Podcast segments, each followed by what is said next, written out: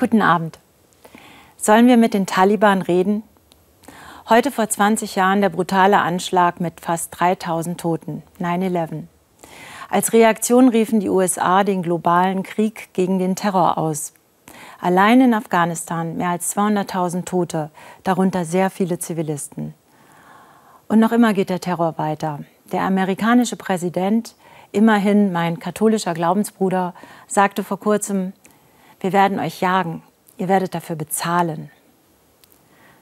Rache und Vergeltung, wollen wir diese Botschaft und Praxis wirklich weitergeben an unsere Kinder und Kindeskinder?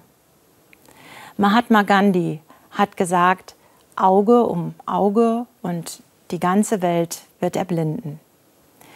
Wenn auf Gewalt immer Gegengewalt folgt, steigt nur die Opferspirale. Gandhi, der Hindu und gewaltfreie Friedenskämpfer, er trug die Bergpredigt Jesu bei sich, ist überliefert, betete die Seligpreisungen auch im Gefängnis. Kann das funktionieren mit den Seligpreisungen zum Frieden? Selig sind die Sanftmütigen, sie werden das Land erben. Die Sanftmütigen, die Böses nicht mit Bösem vergelten. Ich denke an Soldaten und Soldatinnen, die helfen, schützen und nicht als Besatzer empfunden werden. Ich denke an die Hilfswerke, die viele in ihrer Not erreichen. An Frauen und Männer von Belarus bis Hongkong, die für die Freiheit, wie Gandhi, ins Gefängnis gehen. Ich hoffe und bete, dass demokratiebewegte Frauen und Männer das Land erben. Selig, die hungern und dürsten nach der Gerechtigkeit, denn sie werden gesättigt werden. Frieden ohne gerechte Verteilung der Güter den gibt es nicht. Ich denke an junge Menschen, die ihre Privilegien, ihren Lebensstil ändern und sich für eine solidarische Verteilung von Ressourcen auf der ganzen Welt einsetzen. Und jetzt wird's richtig heftig. Selig seid ihr, wenn man euch schmäht und verfolgt und alles Böse über euch redet, um meinetwillen. Jesus verherrlicht hier nicht die Verfolgung, das wäre zynisch.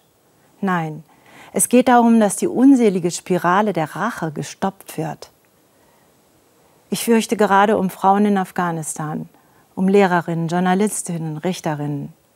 Die Seligpreisungen wollen allen Mut machen, die wegen ihrer Überzeugungen bedrängt werden, Hass und Hetze ausgesetzt sind. Selig, die Frieden stiften, denn sie werden Kinder Gottes genannt werden.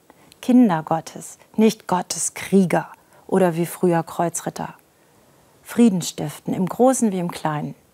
Also doch mit den Taliban reden oder wenigstens verhandeln. Ja, die Bergpredigt ist alltagstauglich, auch in der Politik. Mit Waffen gewinne ich keine Menschen, baue keine Demokratie auf und finde auch keinen Frieden im eigenen Herzen. Die Seligpreisungen sind wie ein Kompass für Entscheidungen, die Frieden bringen damit Rache und Vergeltung nicht das letzte Wort haben und die Menschheit nicht erblindet.